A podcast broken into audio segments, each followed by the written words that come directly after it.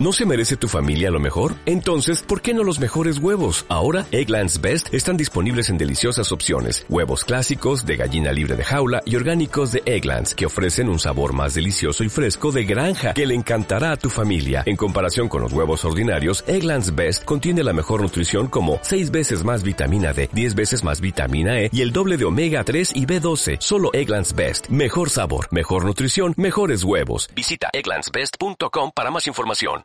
Conan, ¿qué es lo mejor de la vida?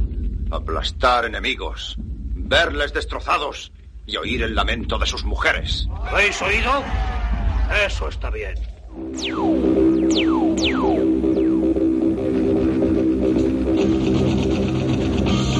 Esta noche, en Cine Millonario, Conan el Bárbaro.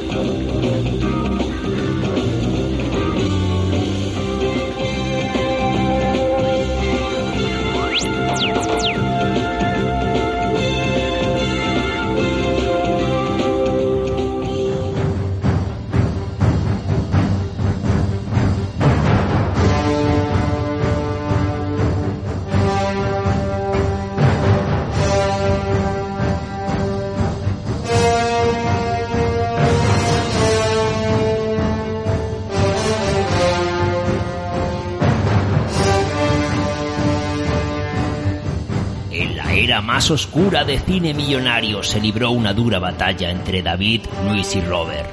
El ganador elegiría la siguiente película de Arnold Schwarzenegger. Fue entonces cuando apareció una valiente amazona que trajo la paz y eligió la película que a ella le dio la gana. Conan el Bárbaro. He aquí su relato.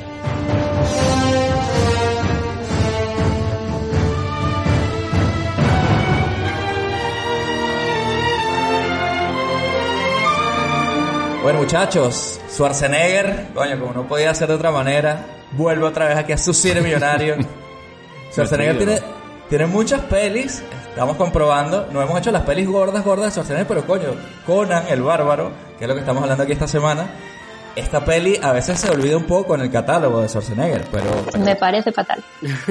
es una oda a Schwarzenegger esta película. Increíble. güey. Eh, bueno, esa que sonó por ahí es Eva, que Eva nos ha acompañado obviamente en episodios anteriores. Ustedes la recordarán de nuestros primeros capítulos, el de Junior, que es un capítulo que lo, Junior. quere- lo queremos mucho. Mira, con Schwarzenegger, curiosamente. Y luego ya hicimos Acoso. Y también creo que estuvo con nosotros cuando hicimos eh, este especial de... Atracción fatal. Eso es, eh, nuestro especial del Día de los Enamorados, de Atracción Fatal. Eh, pero ahora vamos a con una película que ella realmente quería venir a hablar de ella. Entonces, muchas veces, igual pasa con Ángela, le toca hablar que si el guerrero americano, porque bueno, porque nos dio la gana. Pero en este caso es una película que tú tienes mucho, mucho cariño y, bueno, aquí estamos hablando de Conan. ¿Qué te parece?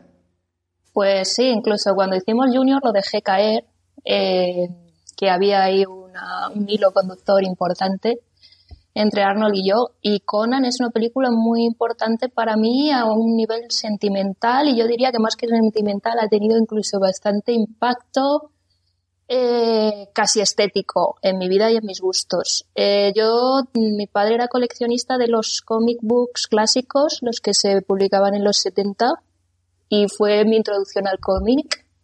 Y además me flipé muchísimo. O sea, era un- una niña muy fantasiosa y Conan y Red Sonja, que yo los recuerdo así en español, eh, pues fueron mis primeros héroes.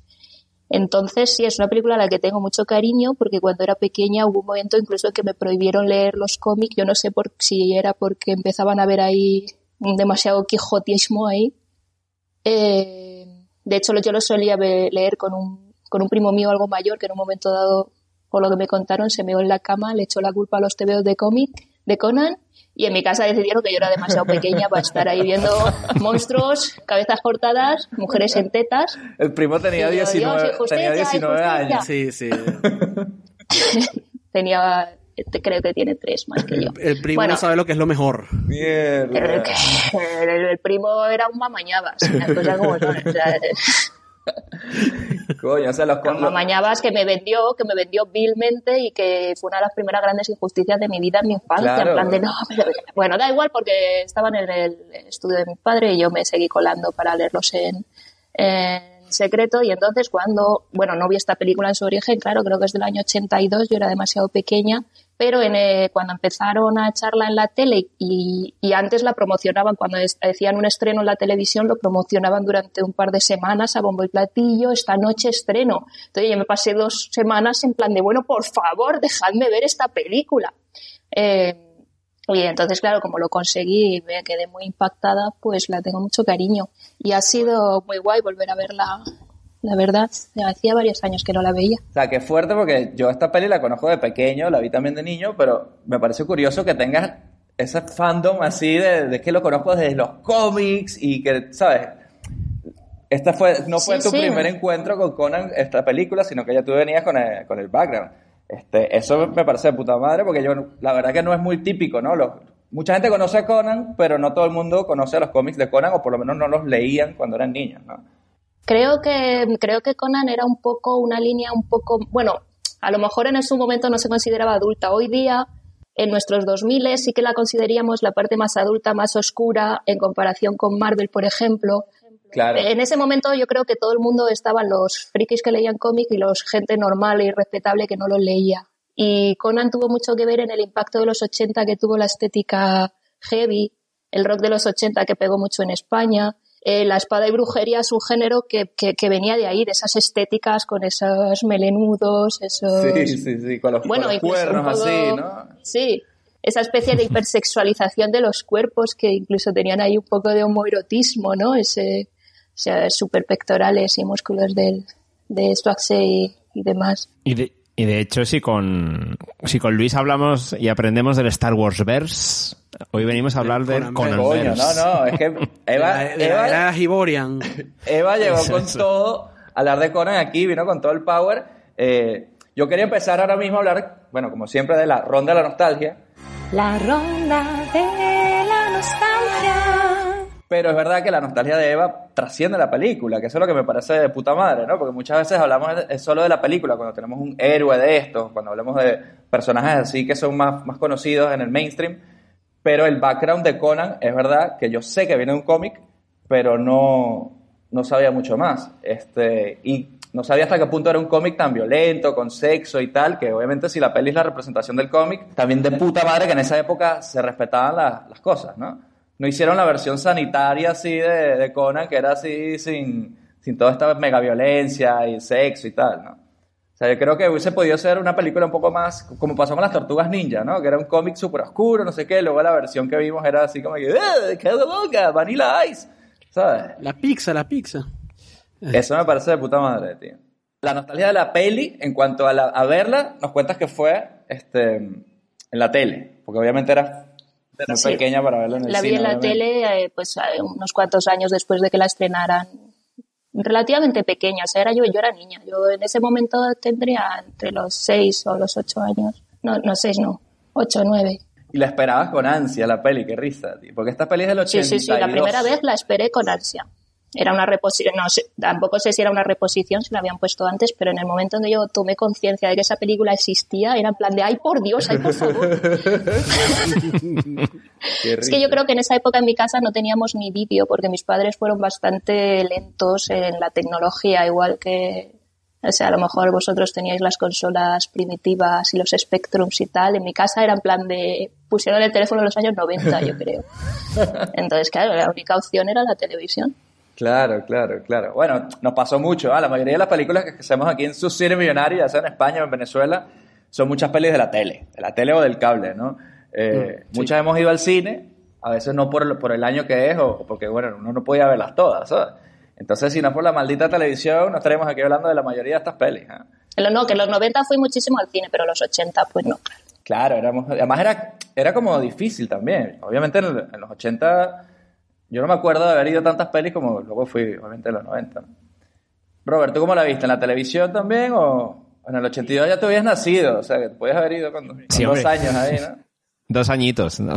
De hecho, ya, ya estaba maduro para ver Conan en el, en el cine. o sea, Claro. Estas son las pelis de mi infancia, ¿no? Como, como Mad Max, Depredador, Alien, ¿no? No como esas pelis de niños, ¿no? De la típica que uno ve con 8 o 10 años más o menos, 12, por ahí. Terminator, ¿no? Las típicas pelis.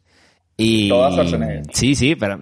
pero sí, es verdad, Schwarzenegger siempre ahí muy, muy, muy en, en- de cabecera, ¿no? De nuestros pósters. Y esta peli para mí sí es de la mítica de mi infancia. Y yo recuerdo siempre con mucho, cuando la volví ayer otra, a ver otra vez, la escena donde se me juntaban muchas cosas, ¿no? La escena de cuando se folla la bruja. Que hay ahí un... Teticas y miedo se me juntaba ahí en esa escena al mismo tiempo, ¿eh? en mi tierna infancia. Estoy Era como, sintiendo, no sé qué estoy sintiendo. claro, está pasando aquí, pero coño, que, que acojones, ¿no? Que, que yo pensé que pasaba mucho más, pero no, al final era como que le salían los colmillos, los gritos y luego como se escapaba, ¿no? El espíritu de, de la Claro, bruja por ahí. terrorífica. Yo no sé si... Aún, yo me cagaba, no, no, yo me cagaba de miedo en, en esa época, pero pensé que ahora no recordaba si a lo mejor había algo más, ¿no? De, de- de performance por parte de la bruja. Ellos dijeron que vendrías. Vendrías del norte, un hombre de gran fuerza. A conquistar. Un hombre que algún día será rey por su propia mano. Que destrozará las serpientes de la tierra. ¿Qué? ¿Dijiste serpientes?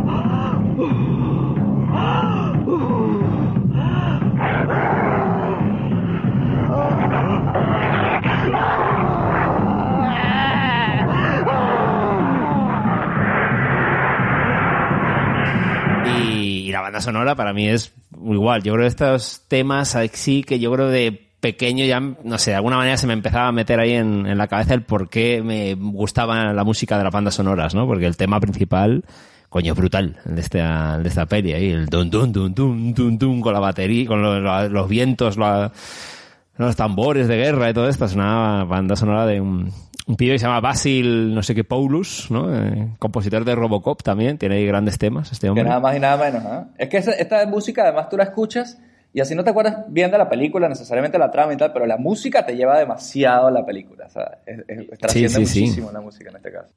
Y yo luego yo recuerdo eso, que cuando estás viendo esto con 8, 10, no sé, 11 años y todo el tema de la secta, James Earl Jones, la violencia, hay sangre ahí por todos lados y yo qué sé, a mí como peli sí la recuerdo y dices, bueno, no sé por qué coño uno ve esto así con tal facilidad en cuando éramos más niños, pero sí que impactaba, obviamente, así de sencillo, ¿no? Y, y un choache muy tierno. Ahora cuando la he vuelto a ver me, me genera mucha ternura el, el choache en esta, en esta película. Coño, marico. Coño, es que yo, Ternura. yo veo a ese... Ternura. Es abrazable. Sí, porque, porque ve- digo ya porque ya conocemos, ¿no? Acordaos que estuvimos en su granja, Claro. cuando nos estuvo invitando a té y a café. Y a veces este hombre que tenía 33 años, que venía a ser culturista, todos esos mundos, y cómo intentaba, ¿no? Eh, labrarse su futuro de, de actor. Y ese rollo de lo intenta pero le cuesta, pero al mismo tiempo lo, lo consigue. O sea, ese- esa parte del behind the scenes, ¿no? Que, que uno... Y por ahí que me viene la ternura en ese sentido, pero... Pero nada, nada, pero un, un gran, un gran revisionado que, que- que hemos visto y nada, muy divertida. Por una peli de aventuras en toda regla, básicamente. Sí, es una peli épica. No es tanto- tiene darks, pero es de aventuras, al fin y al cabo. Al final la peli es súper épica. pero aventuras. Sí, sí. Y tiene muchas cosillas, ya no solo la parte de origen, o, lo- lo- o sea, tiene robar, infiltración, hay como muchas cositas, ¿no? Ahí de- me follo por aquí, me follo por allá. Ya, cosas, ya, ¿no? Hay de, hay de mucho todo, hay de todo. folleteo. Bueno, tiene un romance muy bonito. Hay tiene un un romance, romance, muy bonito, ¿eh? muy intenso. Y muy a cara perro. Con Valeria, una buena MVP, o sea, hay, hay de todo, hay de todo. Sí, sí, sí, sin duda que la peli es, es eso, es épica, ¿no? Dura que dos horas y pico, ¿no? Eh, Sí, Sí. dos horas diez.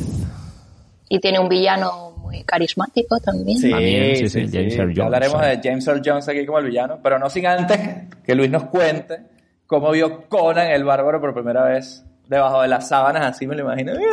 También. Bueno, este, la primera vez que la intenté ver, eh, no lo logré. No, lo- no- no lo logré, me dio miedo y no.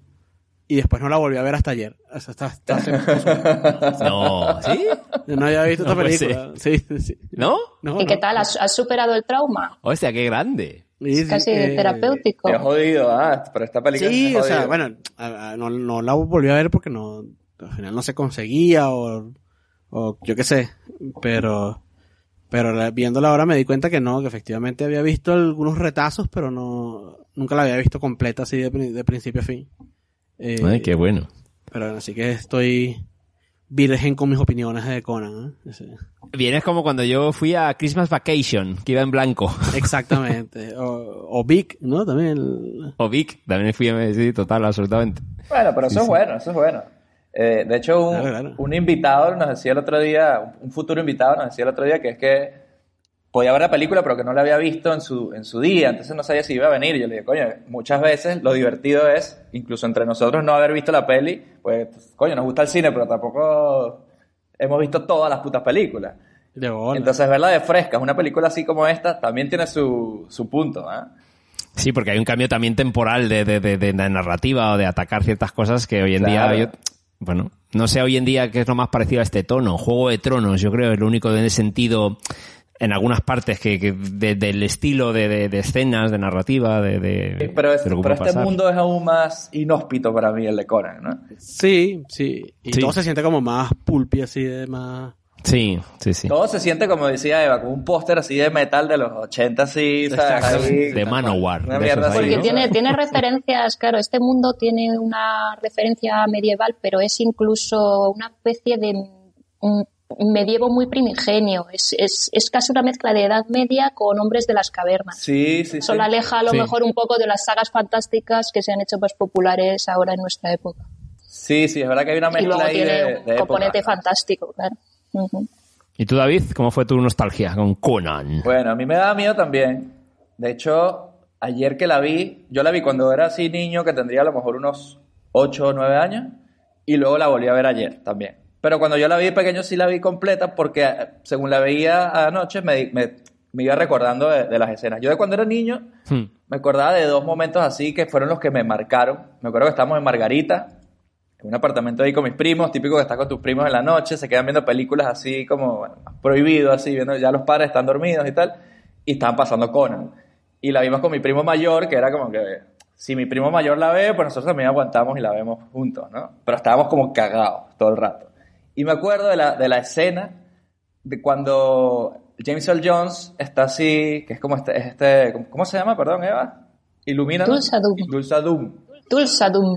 está hablando con Conan y le dice, el verdadero poder es hacer esto y tal. Y hay una de las tipas que está así un risco, le dice, ven aquí, niña. Sí. Y le tira, ¡ah! Se tira así y se suicida por él, ¿no? Se sacrifica por él. Sí. Esa mierda me acordó, me, me ha acompañado toda mi vida, esa puta escena, esa puta imagen, tío.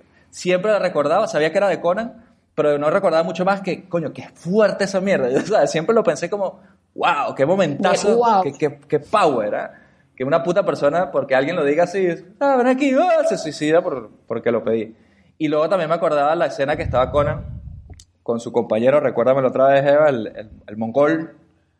Ah, bueno, es que ese personaje no, No no es- recuerdo ahora el nombre porque no es un... eh, Conan nunca tuvo un... Un sidekick ¿Cómo lo llamáis ahí, en ¿no? América? Un side, eh, Eso era para, colegi. para la, eh, solo para la peli, ¿no? Sí, no, es un personaje muy solitario y aunque tiene muchos arcos argumentales y se va, va tiene aliados, eh, coleguillas, pero no tiene una persona, no tiene un Robin Ah, vale, pues este a su lado siempre. Esto era como el Robin. Cuando él está en la fogata con él discutiendo sobre los dioses, ¿no? Mi Dios es mejor que tu Dios. Buenísimo, buenísimo. No, porque es que mi Dios, Respetando las diferentes religiones ahí. mi Dios es más fuerte que el tuyo. más. El, no, pero es que el mío es el cielo y cubre el tuyo. Mi Dios, cubre a tu Dios, huevón. Y el otro No se puedo queda como- hacer nada, no puedo hacer nada. Pues creo que son grandes líneas de guion y tienen otra frase así un poquillo más mística cuando él le pide fuerza a Dios, ¿no? A su a Chrome, es el dios de Conan, también en los cómics y le dice, "Nunca te he pedido nada, a mí esto de rolla- de, re- de rezar no va conmigo, pero por favor ayúdame." Y si no me ayudas, si no me ayudas que te den, Sí, sí, básicamente. de, infierno. Si no me ayudas ya me apaño solo.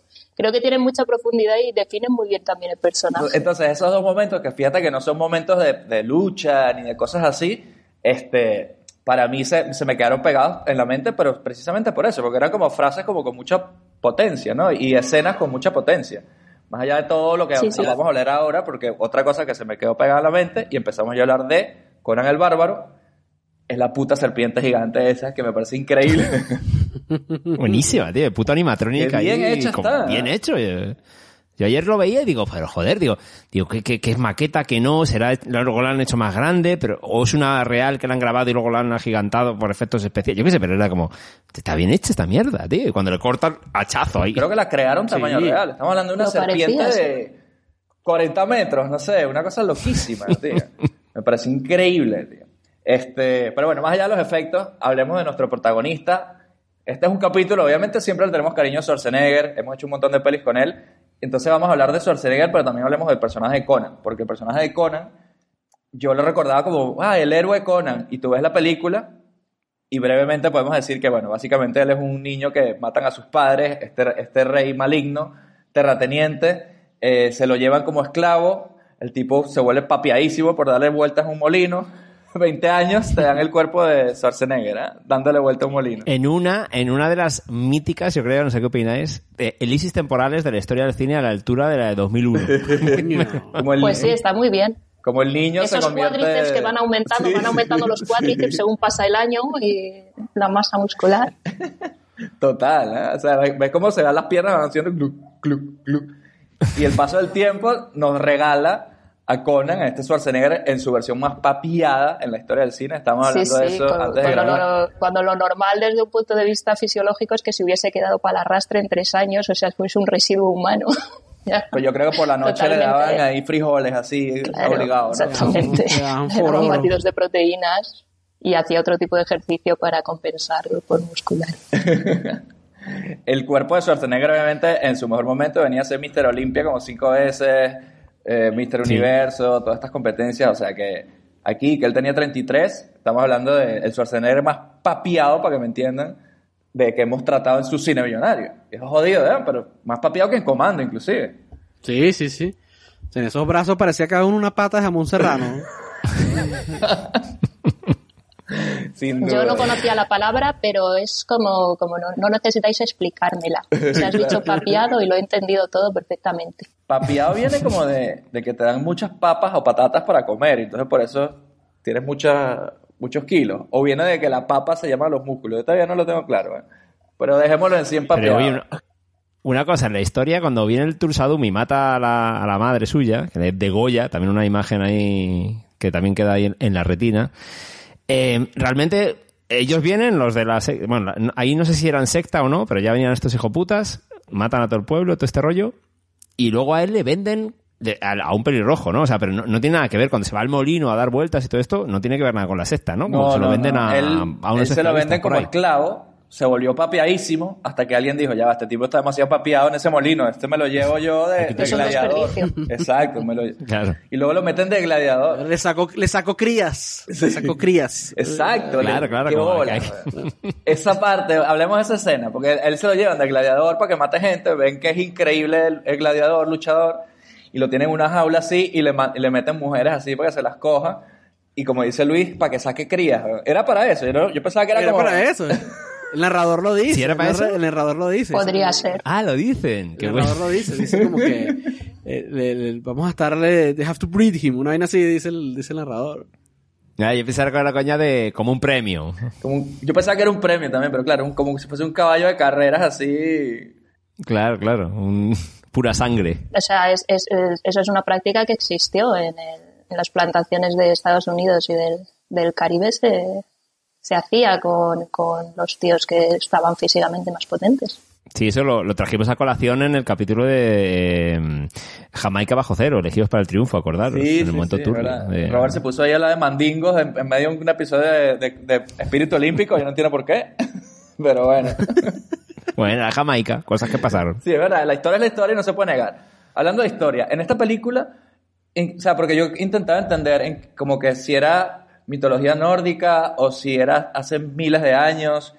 Parece que Oliver Stone, que escribió el guion, lo quería ambientar como en post-apocalipsis, como si esto fuese miles de años en Sí. el futuro, pero luego, Como un Mad Max. luego reescribieron el guion y lo volvieron a ambientar en el- miles de años en el pasado. Pero, como decíamos antes, ¿esto está emplazado en algún tipo de mitología concreta o es simplemente un mashup ahí de varias cosas? Bueno, ah, mm, la verdad es que, bueno, el, escritor original de los libros, que era un escritor de Pulp Fiction, eh, americano eh, lo, creó un pequeño universo, bueno, el universo era amplio, lo que pasa es que luego lo desarrollaron otras personas después de su muerte, pero era muy similar al Señor de los Anillos. O sea, no es una realidad, no es nuestro universo. Es un universo mm, en la que hay varios países y los países eh, se parecen a pues uno se parece mucho a África, otro se parece a Rusia, otro sería la Inglaterra medieval y él y él es un poco el norte, ¿no? Él viene de Cimeria y son así más salvajes, más cachas. Que de hecho se ve, ¿no? Cuando matan a su familia, se ve que ellos están en un sitio que es como más de bosque, así, como un sitio más Sí, nórdico. eh, es frío. Él siempre ha sido, eh, él es un hombre que viene del norte, es un norteño, es un, pues un escandinavo o algo así. Vasco, eh. Sí. Eh, Red Sonja, por ejemplo, Red Sonja, por ejemplo, que dice, no, soy Ircania y tal, que el personaje este que meten de coleguilla dice que es de que es Ircanio, pues sería una especie como de la Rusia de las estepas, los mongoles y tal. Claro, hay, hay mongoles en esta película. Sí, hecho, hay ¿no? mucha mezcla de, de, mm, cosas que nos recuerdan a la realidad en el mundo antiguo, mezcladas por ahí para... Que no necesariamente bueno, son sí. contemporáneos, pero como que estéticamente pegan bien. Entonces por eso se, se utilizan aquí. Cuando tú ves un personaje que, bueno, parece un mongol, pero lo ves a Conan, que parece más como un cavernícola nórdico, una cosa de esta con los, Ujú. con los cuernos y tal, pero estéticamente En como algún que momento pega. habla de. Sí, en algún momento habla de Valhalla. El- el- Habla de Valhalla, efectivamente. Habla de Valhalla, sí. Creo, que- yo creo que eso es una licencia de la película, de, pero bueno. eh, Yo creo que aquí, bueno, sí, es como confu- confusión religiosa aquí la gente. No sabe muy bien de qué estamos hablando. Porque ellos son bárbaros y también, oh, yo le rezo a este pedazo de arena. ¿Por qué? Bueno, porque me dijeron que sí. Eso es lo bueno, ¿no? Esa inocencia que tienen ellos mismos con, con la cultura, ¿no? Y en la oscuridad del caos, engañaron a Kron y le arrebataron el enigma del acero. Kron se irritó y la tierra tembló. El fuego y el viento derribaron a aquellos gigantes y arrojaron sus cuerpos a las aguas. Pero en su ira, los dioses olvidaron el secreto del acero y lo dejaron en el campo de batalla. Nosotros lo encontramos. Solo somos hombres. Ni dioses, ni gigantes. Solo hombres. Y el secreto del acero siempre ha llevado consigo un misterio. Tienes que comprender su valía, Conan. Tienes que aprender su disciplina. Porque en nadie, en nadie de este mundo puedes confiar. Ni en un hombre, ni en una mujer, ni en un animal. O sea, es una trama, es como una trama de venganza. Él siempre tiene en la cabeza de que lo jodieron de pequeño. Claro. Y hay un momento donde él encuentra esta espada que se la encuentra por casualidad, ¿no? Cuando le persiguen los perros, ¿no? Hmm. Y esa espada le da En la- como... en una tumba. Es como la- lo que le da la misión, ¿no?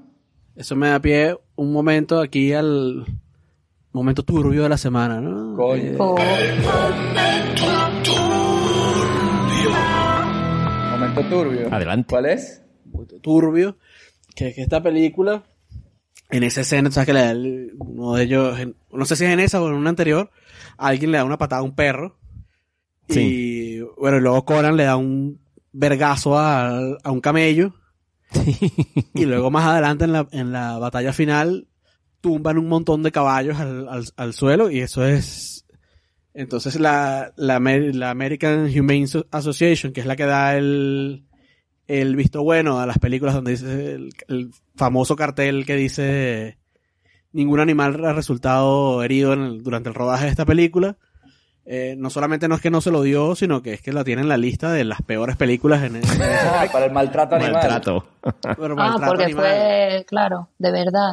Qué Y entonces, de hecho, y la, la que era presidente de esa asociación en ese, en ese entonces, llamó al- a, otra que hacía, a alguien en, en España que estaba a cargo de espectáculos públicos y de animales, y la tipa le dijo, ala, pues, en España aquí no hay leyes de esto, y se joden todos esos animales, ¿sabes? Claro, claro, ¿Cómo porque esta película se grabó en España. Recordemos que esta película se grabó Sí. íntegramente en España. Con Íntegramente. equipo sí, técnico también español, me imagino por un tema de paisajes y de presupuesto en su momento. Eh, Sí, pues se grabó en, en Cuenca, en Almería, en Segovia. O sea, tiraron bastante. estudios eran en Madrid. ¿no? zonas. Los estudios me parece que eran en Madrid. Lo- Todas las escenas que eran en estudio eran en las afueras de Madrid, me parece. le- a ver. Sí, sí, toda la construcción de las ciudades y de los interiores y todo eso. en, Sí, sí. porque en España permitían El maltrato animal. Dar coñazos Pues a esa fue la animales. razón. Esa fue El la momento- razón. El momento puñetazo a camello, mira, me descojoné vivo, tío. Me descojoné vivo. Me reí demasiado. Eh, En el final de los 70 en España teníamos otros problemas que no estábamos para ocuparnos de los animales todavía. No Sí, eso sí, eso sí. teníamos otras cosas que Saliendo de arreglar. la dictadura ahí y de repente Conan viene a, a España. A golpear camellos. Pues tú crees que cuando Conan le da el coñazo al camello, ese fue verdad, entonces. Es lo que estás diciendo. Eso, eso parece. El coñazo fue Sí, de sí, verdad. sí, sí. Hombre. el coño- Yo me imagino que lo que no fue verdad es el, el efecto de sonido que le metieron. Porque sí, suena como... Suena como... Y esa escena no, no os parece, mi- esa secuencia de escenas que me reí mucho, tío, porque era como la versión adulta de Frodo y Sam liando a la parda por, por, por ahí sueltos. Pero que Ahí, estaban en- juntos, corriendo, super bromas, borrachos, puticas, coñazos a camellos. Se compran pinchitos, se bromas, compran ¿no? pinchitos que son como Estaban como una feria, como una feria de pueblo, ¿no? Conan, ¿qué es lo mejor de la vida? Aplastar enemigos, verles destrozados y oír el lamento de sus mujeres. ¿Habéis oído? Eso está bien. Estaba leyendo que el, el, el, el autor de esta vaina, de, de Conan, que es el que crea la, la era Iboria, busqué cómo se llamaba en español. Este, El tipo lo que quería era, eh, esta- estaba completamente inspirado en Tolkien, en hacer como una, una especie de Mm. mito prehistórico de, de fantasía, pero con más o menos lo que hizo Tolkien, pero a su, a su estilo, ¿no? Pero con menos chorradas, o sea, con menos educación. Exactamente. O- Y con más, sí, más adulto, Más ¿no? Más, tetica, más- porque bueno, en Señor de los Anillos no había tanta... más, más teticas. eso Un, es. un- un poco más cazurro, ¿no? Aquí se puede, Tolkien más aquí se puede hacer un juego de beber cada vez que sacrifican a una virgen en pelotas, uno se toma un shot. O sea, Igual, pero igual es bastante homorótico en varias partes, ¿no? Igual que el Señor de los Anillos. O sea, esa primera pelea del, de MMA entre, entre Coño, Conan y el, cuando- le muerde están ahí, sí, mordiendo sí, ahí, ¿verdad? ahí, o sea, están todos abrazados. Sí, sí, sí, sí. Ahí Yo había un creo poco que sí, sadomaso y ahí las, extraño. las sí. portadas eran muy eróticas y sí, había toda una cultura estética ahí de las chicas en bikini y tal, que es algo que Tolkien nunca hubiese puesto en sus libros. Por eso era No. mucho más cazurro, mucho más y brutote. más comercial, yo creo también, porque Schwarzenegger era la única opción para hacer Conan. ¿ah? Esta peli se hace alrededor de, de su persona. O sea, este tipo va a ser Conan y no había, ay, puede que lo haga este otro. No, no, Schwarzenegger. Y un tema de puro Bueno, cuerpo, un- ¿no? Y es un acierto de casting, yo creo. O sea, dentro de que el personaje del cómic pues era moreno, tenía... otro- O sea, creo que es un, un acierto de casting totalmente. Y Eva, ¿qué nos puedes contar tú de, de diferencias así gordas? No, no, no pequeños detalles como lo de Valhalla, sino, coño, que tú digas diferencias gordas entre el cómic y esta película, o tú crees que está bien conseguida la, adaptación? Bueno, eh, primero yo, eh, cuando me gusta una obra, un libro, una obra, novela gráfica, entiendo que una película es otra cosa y se merece también ser tratada eh, como una inspiración para crear un producto distinto. En, en Conan hay cosas que están muy bien logradas porque capta la esencia, pero luego es verdad que la historia de esta película en concreto es un refrito eh, de cosas que están en diferentes historias del cómic y otras un poco inventadas. Eh, Conan no tiene ese origen que nos ha gustado tanto del el origen de la venganza, de asesinato de padres y Ah, ¿no? los orígenes no están tan claros. No, yo, yo diría que no. Yo, eh, es un personaje que su pueblo se le queda pequeño porque tiene una ambición interior y unas ganas de ver mundo y se va de su pueblo y ya está, y le empiezan a pasar diversas aventuras. Eh, Tulsadum sí que existe, es uno de los villanos clásicos. eh, tiene un tono en los cómics eh, más basado en el antiguo egipcio, en el antiguo Egipto. Por eso todo ese rollo de las serpientes. Serpiente. Sí, claro, aquí no, aquí le hacen un poco más, una estética más homogénea eh, a este rollo barbario, ba- barbárico medi- medieval. Y luego el personaje de la chica sin nombre, que tuvimos que mirar, que se llama Valeria, se también es un refrito de, de diversas eh, personajes femeninos que aparecen a lo largo de las aventuras de Conan. O sea, Valeria existió, era eh, fue una era una chica guerrera eh, también que venía del mundo de los piratas, con la que sí Conan sí que tiene eh, sí sí que es su amante en algunos momentos, pero luego está muy muy, muy mezclado con el person principal personaje eh, o interés romántico de Conan, que es Belit. Interés romántico, por decirlo de alguna manera, porque es una tía muy guerrera, muy callera. Ellos que hacen lo que les da la gana. O sea, me gustan también las relaciones que son así todas, te follo, me follas, ella se va, él se va, como que son súper auténticos en ese sentido, no se andan con Yo tonterías. creo que es bastante, creo que es bastante ¿no? natural y que, y que este personaje coge un poco la esencia de varias compañeras que tiene Conan a lo largo de sus diferentes aventuras. La parte más romántica es verdad que Conan es un tío, bueno, que es muy folletis, es muy mujeriego. En todos los cómics acaban cargándose a una jamelga en plan de te he rescatado, pero antes de devolverte a tu padre aquí va a haber tema. Eh, pero luego es verdad que aunque rescata un montón de damiselas en apuros y, y princesas un poco tontainas que se han quedado ahí perdidas, es verdad que él tiene, o sea, compañeras con las que respeta como guerreras y con las que eh, tiene pues relaciones más Si profundas. se da cuchillo contigo, vas a follar con Conan. Si no sabes darte cuchillo con Conan, te va a violar directamente. Esa es un poco la, Eso es. la estrategia que tiene él con la, La chica. igualdad viene por darte de hostias con. Conan, Y básicamente. luego está el personaje, el personaje de Red Sonja nunca fue su amante, porque bueno, Red Sonja es una tía que no, no- que renuncia al sexo. Brigitte Nielsen, ¿no? Avatares, Hay una peli, que, ¿no? que fue Bridget Nielsen en su película. Pero ahí Schwarzenegger hace de Conan otra vez o es otro personaje distinto. Era en los otro, créditos ¿no? vi que era otro personaje. Ah, Sale el, el Schwarzenegger, pero no hace de Conan. A lo de mejor fue un tema de créditos, derechos. decía. Era un tema de derechos, seguro. Ah, Sí, sí, sí, vale, sí. vale, vale, vale.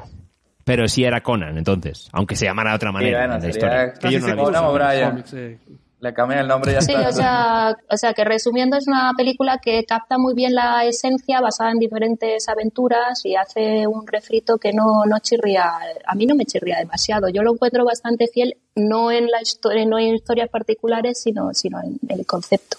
Oye, hablemos ahora de nuestro villano de esta película, James Earl Jones. ¿Ustedes no sintieron un- así una cosa en la espalda cuando él decía, my son? Así como, como Darth Vader.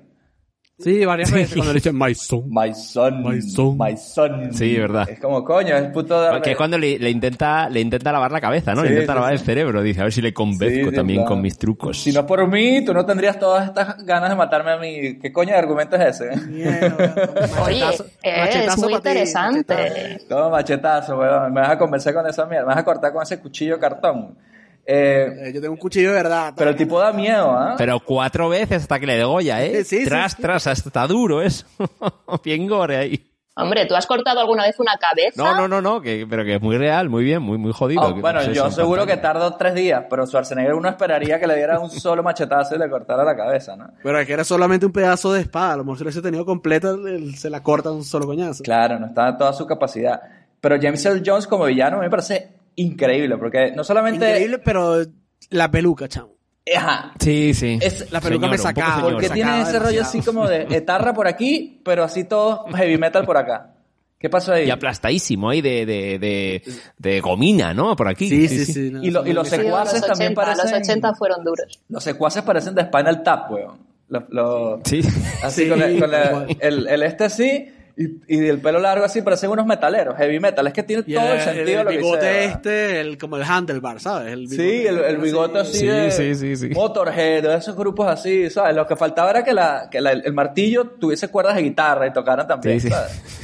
Eh, pero me parece increíble, bueno, esa estética de, del- de los bárbaros. En este caso, en el villano, yo creo que sale un poco mal parado con el corte de pelo, es verdad. Pero aún así, Luz de Puta consigue imponer y, y acojonar como, como villano. O sea, cuando se le convierte la cara en serpiente, me cagué vivo. Coño, se, se le iba medio maquillando, ¿no? Hay un momento que sí que su, su cara es él, ¿no? los ojitos, le hacen los ojitos. Como que se se iba como saliendo. Sí, Cuando sí, se sí. le sale así como hombre lobo, un poco. Eso era una, una máscara, un muñeco, no era así, ¿no? Y luego de puta madre la serpiente con el gorrico, cuando ya está transformada la cabeza. Está de puta madre, tío, hecho. Es que yo pensaba que él iba a ser como un hombre lagarto, así, hombre serpiente, pero luego es una culebra, pero eso. luego es literal una serpiente gigante que se mete por un hueco para escaparse, ¿no? Eh, Y él también, aparte de villano, lo interesante para mí es ese, esa secta, ¿no? Que, que le rinde, que le rinde homenaje a él siempre, que son como tarados religiosos, ¿no? Así como unos Claro, y como lo razona, a mí me gusta como lo razona él, ¿no? Porque dice, cuando estaba joven, pues buscaba era el acero y darle al acero, pero es que es más fuerte que el acero es la carne, o sea, y el tipo como que entiende una vaina, es bien jodida y El acero no es fuerte, muchacho. La carne es más fuerte. Anda, mira. ¿Mm? Allá, en las rocas, esa hermosa muchacha. Ven a mí, muchacha. Ven.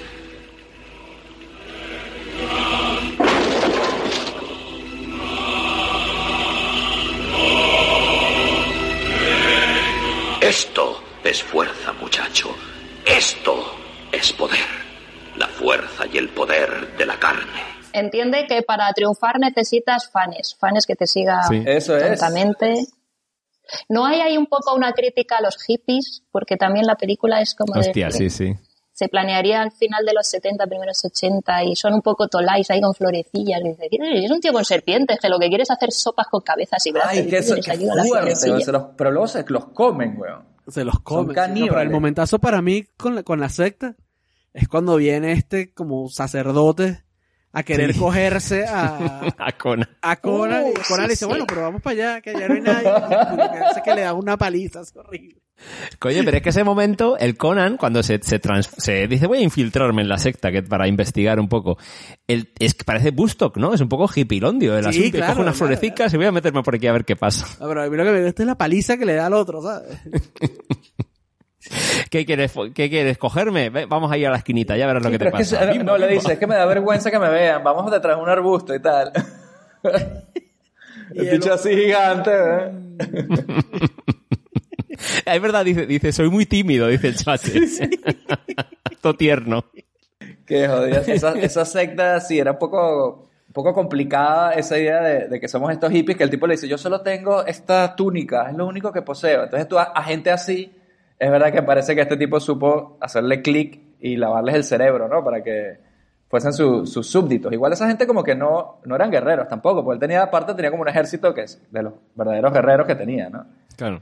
Y, Sí, claro. y luego las, bueno, no, no sé si llamarlo orgía, pero esa- esos re- retosamientos que tenían Sí, ahí. más o menos. Una bacanal, así. Una bacanal así, ¿no? Sí, sí. Gran villano, gran villano, James Earl Jones. ¿sabes? Sí, sí. A años luz de los de los de BBC Badhead, que son los dos Mindundis estos que no, no parece que... Nah, nah, Ah, lo- de hecho, esos eran Tienen mucha. Eran, uno era culturista y el otro era otra movida. O sea, no, no eran actores ni esos, esos dos Ah, tipos. bueno, voy, voy con un curiosidato, ¿ah? Un curiosidato por ahí. Curiosidazos, curiosidazos, porque coño sé yo esto, mejor me mato. Eh, resulta que uno de esos dos tipos es como. Se llama Thor, no sé qué, Van Thorson, algo así. Y ese tipo, a partir de Conan, ha salido prácticamente, si no en todas las películas de Schwarzenegger. Haciendo de, ¿Ah, sí? haciendo de doble. Que se hicieron colegas algo así. ¿o qué? Eso es, haciendo de doble. eh, y en este caso, digamos que le dieron este papel porque lo vieron en buen, est- bueno, buen estado físico. Estaba, no igual que Schwarzenegger, pero está bien papeado el tipo, si te fijas. Es como el segundo más papeado de la película. Y, y luego, no sé si fue que se hicieron amigos, tal, pero como que hubo una buena relación. Y este tipo ha salido en todas las películas de, de Arnold. Obviamente sí que es- más adelante se hicieron amigos y como que siempre no falla. Búsquenlo ahí en la IMDB. Cada vez que hay una película de Schwarzenegger, ese tipo aparece por algún lado. Qué bueno. Ese tipo, ahora, ahora que dices, conectándolo con Pero el dices el, momento- de- el del martillo, ¿no? O sea, el que no lleva el bigote. El que, sí, el que es más rubio, que está como más papeado. Ese es danés, ese tipo ese. Ese tipo eh, se estrelló contra una cámara con- yendo con, a caballo ahí durante el rodaje y fue todo un peo. sí. Hostia. Que he tenido que hacer un rodaje de jodido. La verdad que tú, lo- tú ves la peli, más una peli bien larga, con un montón de escenas y un montón de set pieces, y tú ves, coño, seguro las condiciones fueron jodidas. ¿eh? El Schwarzenegger en la escena esta de la cueva, que va huyendo de los perros, que también a modo de curiosidad, o los perros, según el director, eran perros violentos, de verdad, y ahí Schwarzenegger corría de realmente por su vida, según decía, porque los perros eran demasiado violentos, incluso atacaban al entrenador, o sea, no estaban muy, no eran muy dóciles, básicamente, no estaban muy bien entrenados. Cuando él se mete en la cueva esta y se cae, que es donde encuentra la espada, que encuentra como una tumba y tal, el tío se lesionó ahí de la espalda al caer. O sea que lo que Se ve, se, ve un, rodaje se ve un complicado. golpe fuerte. ¿eh? Yo cuando lo vi dije, coño, y luego me enteré que eh, Schwarzenegger hizo todos su- sus stunts. Yo creo que en ese punto no había un cuerpo parecido al de él, me parece, como para que se fuese Sí. el doble. Pero en adelante Eso Schwarzenegger... que era difícil encontrar. Incluso, bueno, no te voy a decir que abusa de, de los dobles, pero hay películas como Terminator 2 y varias pelis así que tú ves el doble demasiado Ahí exagerado. En True Lies Sí, también. ahí creo que decían que había dificultades, tanto para la chica, para Valeria, como para Schwarzenegger, de encontrar dobles con sus cuerpos. La chica era bailarina también del ballet ruso, no sé, o era, también tenía habilidades, al parecer, y que no era fácil encontrar dobles ahí Coño, para eso. O sea, es que Bueno. o sea, había tela. ¿eh? Yo creo que las escenas de acción de la película están muy bien hechas. O sea, se siente todo ese power sea, porque a veces las películas antiguas era como más... La dirección era un poco más light, no se sentía tanto violencia así, pero esto está de puta madre para mí. O sea, eh, en la edición, en la violencia, en la brutalidad, los golpes, la sangre, los chorros de sangre que, que tienen que salir Hay salen. buenos chorros. Está de puta madre. Sí, a lo mejor a lo mejor hoy día las películas tienen otro estilo de grabar las peleas y las escenas de acción y ahí es donde notas un poco el paso del tiempo. Pero yo creo que lo compensa esa lentitud que había antes en las películas, lo compensa con esa fisicidad, ese peso de los cuerpos, de las armas. Entonces eso Claro. compensa un poco el que hoy día nos parezcan más lentos y hace que no, no haya pasado tan mal. Además, tú ves a este tipo tan fuerte que tú, lo, que lo normal es que te lo imagines peleando lento, lento y con contundencia, ¿sabes? No es un ninja que va a hacer, no que va a hacer Claro, no piruetas es un ninja, son Claro. armas pesadas, es acero, es mazo. Coño, diga, el martillo Sí, sí. es, o sea, ese martillo es... ¿Tú sabes lo que es ¿Cuánto que te den un mierda? martillazo de eso, ¿verdad? Bueno, ahora cuando dices lo de cuánto pesa, sí se ven que muchas de las armas son de cartón. ¿eh? Sí, sí, sí. Sí, ¿no? Las del fondo, ¿no? Así cuando son más de... No, pero incluso las de... eh, hay una escena al principio cuando lanzan la, la espada del... que era del, del papá de Conan y la, y la espada se queda como haciendo así, Ujú. se ve como, do- como que estuviera doblándose con el viento ahí. Como, coño, esto no creo que esto... esté- Es que eh, es jodido eso. Sí, también, a mí en pero- ese sentido, me, me- eh, eh, esos errorcillos de- del arte, eh, cuando preparan entre los, la especie de stones Jerez en el que preparan las trampas, eh, calaban un montón de estacas y eso parece súper espectacular. Parece que van a empalar ahí a hacer un Braveheart y, y luego hay un momento en que uno se cae por ahí ¡ah! y se van rompiendo Sí, todos los palitos. ahí como, ¡ah! Sí, Que uno Es dice, un bueno, poquito patético alguna eso. se clavó, pero parece que no, o sea, no se clavó nada. Sí, pero él, él se va cayendo y se van rompiendo así como palitos, ¿no? Como, uh, quedaba bonito, pero no estaban muy bien Claro, tratados. hicieron el trabajo todo rápido, así, todo mal hecho. Era para asustar, Claro, claro. para que no pasase Oye, por ahí el caballo. Oye, ¿qué me decís de mm, cuando Conan muere? Porque no nos olvidemos que Conan muere y es resucitado, Ah, ah. básicamente. Claro. Qué jodido eso. Los espíritus estos, tío, la escena esa... eh, Yo ayer me preguntaba cómo harían, si serían pintando los fotogramas, porque eran muy curiosas las formas, ¿no? No sé, como en Ghost, pero bueno, esto, es el och- estos son 10 años antes. ¿Cómo, ¿Cómo harían esos espíritus que estaban guapos, tío? Esta- Esa escena estaba guapa, En una rodada. animación a mano, así como las del arca perdida, por ejemplo, cuando se salen los espíritus... Pintando en los fotogramas, ¿no? Los espíritus del arca Sería. perdida, que son como unos fantasmas que salen... Ujú. Bueno, ese, Mm, sí, ese sí. estilo, digamos. Y me pareció que, obviamente, se nota que es más hecho a mano, un efecto un poco tal, Sí. pero me pareció súper efectivo, tío. Me daba miedo esa mierda, ¿sabes? O sea, me pareció un Sí, como momentazo. con Sí, ¿no? Y el, y el filtro ese rojo y todo. se- Momentazo, Sí, decía. sí. Que daba miedo. Te decías, coño. Y además el tipo con la, con la, eh, que, te- que le habían escrito así en la, en la cara. Ujú. o sea, se ne- Sí, que eso parece como más japonés, ¿no? De algo así. No, parece de- que se quedó borracho y le, y le están pintando una polla aquí en la Pues frente. una- una- Claro, el maestro Mutenroshi, el mago, que parece el de bola de dragón, tío. En un momento dado, el vives. De hecho, había un momento dado que el tipo se cae en la batalla final y estaba era como una tortuga Sí, boca arriba sí. que no se podía poner de pie por sí mismo. Pero por lo menos ayudó el tipo, ¿eh? Sí, sí, y era muy majete. Es el, el relator, ¿no? El, el narrador de las aventuras de Conan. Ay, qué bueno. El El maestro mago tortuga oriental. Es- Maestro Roshi. Bueno, muchachos, y porque ya para ir cerrando nuestro episodio de Conan el Bárbaro, nos vamos explicando, contando nuestras escenas favoritas de la película, que como ya venimos hablando, coño, hay un montón. O sea, eso es lo bueno de esta peli, que tiene muchos set pieces, pasan mil- miles de cosas y se pueden rescatar muchas cosas por aquí, ¿no? Entonces empezamos por Eva, nuestra invitada del día de hoy, para que nos diga cuál es tu escena favorita de Conan el Bárbaro y si recomiendas esta película ahora en este año 2021. Bueno, eh, mi escena favorita, voy a, hay muchas, voy a elegir eh, la que deriva un poco del final del romance entre Conan y Valeria, que es eh, cuando en un momento pasional ella le promete que si alguna vez está en peligro ella regresará de entre los muertos para salvarle.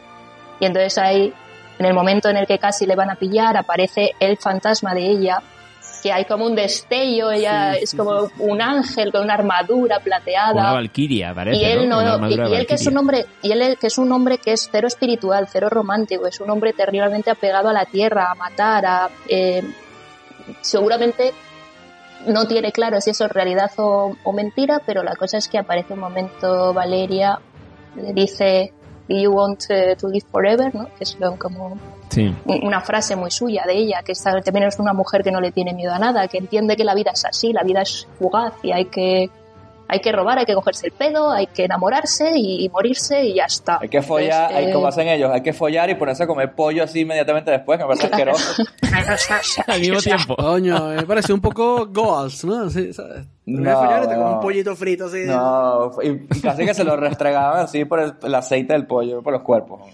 Sí. Estaban bien Eh, elijo esa historia para que, o sea, elijo ese momento aunque sea un poco moñas porque, porque sí que existió esa escena en unos cómics que a mí me gustaban mucho, en, la- en el arco argumental de Belit, de, eh, en el que también rescata en un momento muy puntual para ayudarle y, y entonces pues eh, me gusta mucho y me gusta mucho cuando, cuando la está enterrando y, y su colegui este que no recordamos el nombre, Sí. el otro mongol, le dice, ¿por qué lloras? Y dice, él es Conan, el ciberio. Él no va a llorar, así que yo lloro por él. Es un Y yo, momentazo. Sí, sí. La- lagri- lágrimas de hombre en ese momento. Sí, ¿eh? eso no hay bromance ahí. O sea, vamos. El momento de llorar, ¿eh? Maravilloso. El momento de llorar. marico. Momento de llorar, sí, sí, sí. Y sí, claro que la, claro que la recomiendo, porque, joder, es, esto es, es historia del cine y historia del pulp. Y si eres un poco friki y alguna vez te han gustado los cómics, la espada y brujería, eh, la ciencia ficción incluso, eh, es, es un poco el origen del, del siglo XX de un montón de cosas que ahora seguimos disfrutando. Así que si tienes interés por esos muros, mundos, por la espada y la brujería, por el heavy metal de los 80, Claro que sí, coño. eh, tienes que ver esta película. Ay, qué bueno. Bueno, una gran recomendación de Eva, como pueden escuchar ahí, eh, de Conan. Es verdad que hay películas que hay que revisitar y esta es una de ellas, sin duda. Robert, ¿cuál es tu escena favorita de Conan el Bárbaro? A ver. Pues yo, mira, voy a ir, bueno, la hemos comentado un poco antes por encima, pero voy a elegir eh, que creo que en- entraba muy bien también un poco la, to- to- todo, un poco lo que es Conan y tal. Y una de las escenas donde yo creo que Conan habla más, Schwarzenegger habla más, que es justo cuando le reza a Chrome, porque hay un momento que a mí me gusta él como, pues eso, este Schwarzenegger de 33 años ahí eh, rezando la Chrome, oye, y habla un poco de lo que es él, ¿no? Lo, lo que dice antes de lo, terrenal que es, pero al mismo tiempo dice, mira, estoy jodido, voy a tirarme a, a un poco a ver si me ayuda ese dios divino al que yo supuestamente le, le rindo pleitesía. Y, y el cómo lo- el acting de él, como que de repente dice, joder, o sea, te le crees al pobre ahí diciendo, "Ah, y si no, y si no que te jodan al final, ¿no? Cuando dice esa mierda. Pero al mismo tiempo, a nivel de imagen, había como un montaje en paralelo, que era con los caballos cargando eh, cuando iban a por ellos. Entonces, entre la parte narrativa del, del personaje y la cinematografía del momento, eh, creo que es una escena que, que está cachonda y que da un poco, está representando bien, ¿no? Lo que es al, al personaje de Conan. Y no, lo- luego ya decir que creo que hace, lo- ya que has dicho del, del personaje este, que hacen un buen equipo, ¿no? Los tres. Eh, hay un momento que cuando Conan está a punto ya de morirse en el árbol crucificado, después de darle un bocado a un buitre. Maravillosa escena también. eh, que un buitre que era como un buitre disecado de animatronic. Era un animatronic de, sí, de sí. así que muy gracioso. Porque digo, coño, yo decía, esa mierda es muy real. Y luego leí por ahí que era un animatronic de un buitre disecado. Pues el pibe este que aparece, el, no sé cómo se llama, bueno, el que no sabe, el, el, el, el hombre muchachillo que llora por Conan. Hay como una especie de que sube y baja de una montaña. Y el cree- Conan cree que es una alucinación. Y el Conan este como, ja, ja, ja, ja, y medio riéndose todo mal. Pero luego sí que es él y le rescata. Creo que son un muy buen equipo, los tres. Y la Valeria esa creo que es la MVP. No sé, Valeria es una tía que dices, coño, Oye, le salva la vida al protagonista, Lo o sea- tiene todo claro y le salva la vida. Sin ella Sí, no, sí. no pasa todo lo demás. Y, y, y ese, ese sí, o sea, pero vamos, de rescatar el momento ese cuando Conan le reza a Chrome, creo que es un buen momentazo. Y yo creo que sí que obviamente sí, sí, obviamente es recomendable. O sea, es historia de, también del cine dentro de este estilo de género, ¿no? Yo recordaba ver si se estaban haciendo pelis o no de ese estilo.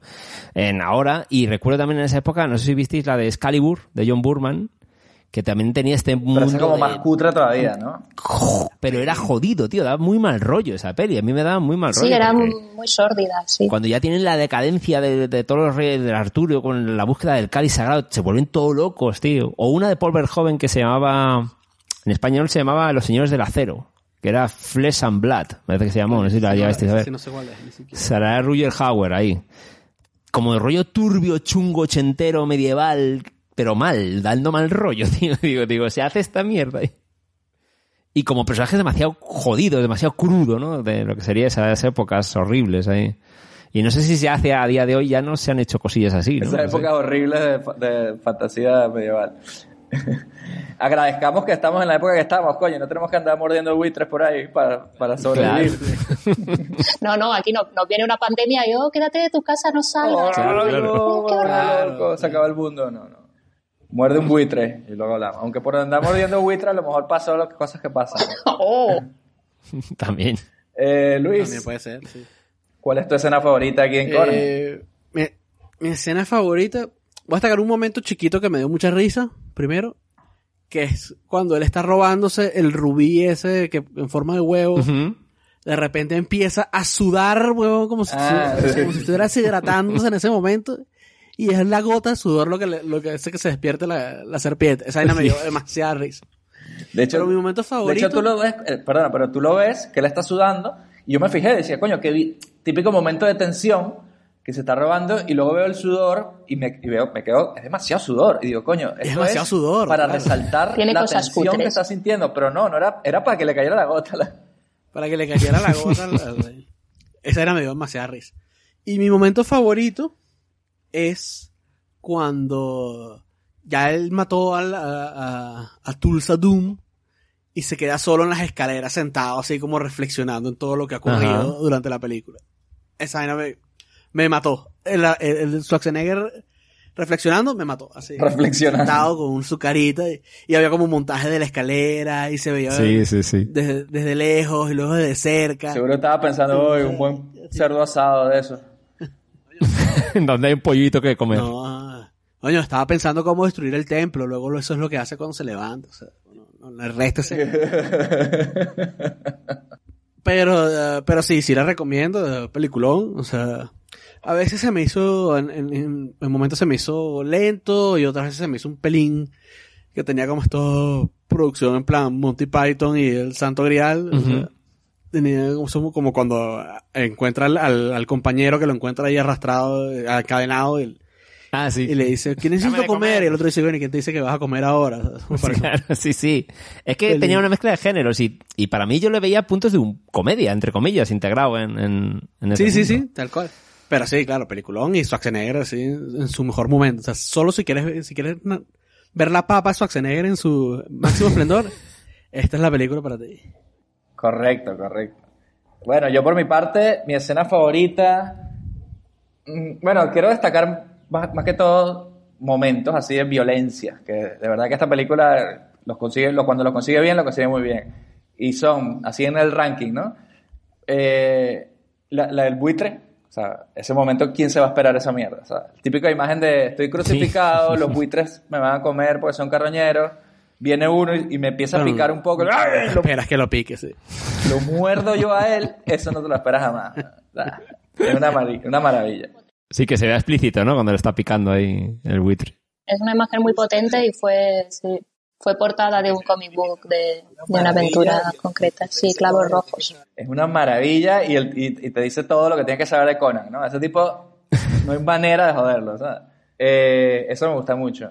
Luego me gusta también, creo que hemos hablado también, el momento cortarle la cabeza al malo, pero... O sea, sobre todo por el... No tanto el, el acto de cortar la cabeza, que bueno, es increíble, sino la reacción de la gente de abajo, que es como que es mi rey de toda la vida, le, le- ¿sabes? le rindo pleitesía, no sé qué, y verlo en vivo, cómo le cortan la cabeza y te la tiran así, toma, este es tu rey, huevón. Eso me pareció increíble por el shock que han debido de sentir los, los tipos de abajo, los hippies, ¿no? Ojo, y en, en directo, la toma de tiro a la cabeza y la cabeza va borran- va cayendo escalones a escalones. A ver cuántas tomas hubo que hacer porque baja bastante Sí, bien los escalones. sí. La, la jodida cabeza. Seguro tenía como 10 cabezas ahí alineadas para ir lanzándolas, ¿sabes? y, y por último, el momento para mí destacable, favorito de la peli mío, es, es la puta serpiente. O sea, la lucha contra la serpiente porque es súper burra, pa- aparece relativamente pronto en la película y coño, sea, si ya no te esperas que aparezca ese bicho, que el puto Conan se lo carga así a machetazos, él, cuando le pone la cabeza y le corta la cabeza, mierda. O sea, Y su colega tirándole flechas también, que le tira Sí, cuatro o sí, cinco la- flechas. la ayuda. Claro, claro. Sí, sí, que la dejan como pegada en la pared. Era- Pero increíble por el realismo del, del muñeco, ¿sabes? No sé cómo lo habrán hecho. Me imagino que será un animatronic gigante, pero una película que tiene algunas carencias. Por un lado, que tenga este pedazo de efecto. Bien de sangre, sí, Sangre que sale y todo. o sea. Sí, sí, sí, asqueroso. A borbotones. O sea, el, el- la- el Oye, material no- de las pesadillas. No olvidemos el, no olvidemos el cierre con introduciendo Conan Rey, ¿no? Porque coño nos hizo esa película. Está en la Por edad favor, perfecta. Deberían hacer ahora, años. Porque además ahora, es un arco Conan, argumental haga muy Conan bonito, Rey. muy- hay mucho, mucho material. favor. Cuando con ya un, un Conan mayor. Se rumoreó durante mucho tiempo King Conan ahí con Schwarzenegger, pero por algún motivo no se materializó. Y, y bueno, creo que todavía estamos a tiempo. Hubiese sido mejor a lo mejor con un Schwarzenegger de unos 50 y pico, 60. Sí. Ya con 70 y Sí. muchos, a lo mejor es mucho pedir. Pero es Schwarzenegger, ese tipo todavía hace ejercicio todos los días. O sea que Todavía podría. yo creo, 70 y pico de sí. hoy en día no lo. Sería como una especie de Logan, una especie de cierre crepuscular a Conan que además existe también en los... la- hay una novela gráfica que es el... eh, Conan en un momento dado consigue ser rey, eh, se le, le quita el trono a un usurpador y, y bueno, y tiene unos años de... ya se casa, tiene hijos, ¿no? Crea una dinastía. Y hay un momento dado en que está hasta la polla, ya se ve viejo, ya ve que eso tira sin él y decide emprender una última aventura que es casi un suicidio en el que él no quiere no quiere perecer como un mierdas eh, quiere seguir luchando y sería una especie de Logan una especie de fin sí sí sí. Eso existe y, Qué bueno. y, y suena muy bien eh, y está la mierda suena para muy eso bien. No para Conan Rey donde todavía tiene vigor sino para la decrepitud y asumir el fin de fin de su reinado y, asumir su decadencia Coño, Arnold, tú, yo sé que tú nos escuchas. O sea, luego yo te, Claro. te, te pego un toque y, y vamos a ver por qué coño no hiciste King Conan. Vamos a hacerla. coño. Hacemos Claro, ahora. por favor. Nos vamos para Almería otra vez. Por favor. Y la hacemos ahí. Eso es. Y bueno, nada, solo nos queda despedirnos de Eva por acompañarnos y darnos de verdad una lección de Conan. ¿ah? O sea, de verdad que hemos aprendido mucho y, y dan ganas de, de explorar ese mundillo de los cómics y de... Sí, y- películas ahora en los... Sí, bueno, nada, muchas gracias a vosotros. Os espero que sigáis teniendo muchos éxitos en su cine millonario. Ha sido muy divertido. Ah, muy bien, qué bueno. Bueno, gracias a gente como Eva, que fue OG, invitada al Cine Millonario, estamos aquí. Así que nada, como siempre decimos, cuídate mucho y pórtate bien, que tienes ahí a Robert ahí bien fastidioso. chao, chao. Te has topado con el contestador de su cine millonario. Ahora mismo ni David, ni Robert, ni Luis te podemos atender. Si tienes alguna sugerencia y quieres que hagamos una película de tu infancia, mándanos un mail a cinemillonariopodcast.gmail.com También síguenos en nuestras redes sociales. Estamos como Cine Millonario Podcast en Twitter, Facebook, Instagram y YouTube. Tenemos un capítulo nuevo cada viernes en donde sea que escuches tus podcasts favoritos. Recuerda también que darnos 5 estrellas en Apple Podcast nos acerca cada vez más al dominio mundial. También puedes apoyarnos en Patreon para que tengamos con qué alquilar las películas en el videoclub. Deja tu mensaje después del tono. Y bueno, Robert, ¿qué tienes ahí después de ver esta peli un poco bárbara? ¿Tienes algo así un poquito más relajado? ¿O tienes algo así...? Pues vamos, vamos a trasladarnos a. Vamos a pasar a, a nuestra época actual, ¿no? Un poco sería, bueno, ya de- del pasado cimerio, vamos, de las edades oscuras del acero. Vamos a ir un poco más adelante y, y algo más loquito, más relajado. Un, un- no sé, un tipo ahí, un John Travolta que secuestra unas bombas nucleares. Face Off No sé ya si le puede ser relajado o no. Ah, no, es otra... Ah, Una que se llama Broken Arrow, alerta nuclear. ¿Puede ser que se coño. llamara? Código Flecha Rota. Código flecha Código rota. flecha rota. Coño, estamos hablando de John Travolta y Christian Slater, ¿no? En Eso es. una peli de noventosa de pánico nuclear así interesante, ¿no? Y John Travolta todo loquito ahí por la cienciología y, y- y dándonos su mejor performance de tarado eh, esperando destruir el mundo Qué algo así. horror, tío. Sí, sí, ¿verdad? Peli de John Woo, eh, aquí en su cine millonario, después de Face Off, a lo mejor esta es buena, mentira. Pero igual la película tiene un lugar especial en nuestro corazón y tenemos un invitado muy especial que tiene que ver con la película, vamos adelantando. Pero bueno, eso será la semana que viene aquí en su cine millonario. Mientras tanto, recuerden lo de siempre, lávense las manos, beban sus tres litritos de agua al día y No, no, no. Revienten los cráneos de sus enemigos y escuchen las lamentaciones de sus mujeres. Claro. como decía, como decía Conan ahí, lo mejor eso, de la vida. eso es lo que es lo mejor. eso es lo único bueno en la vida.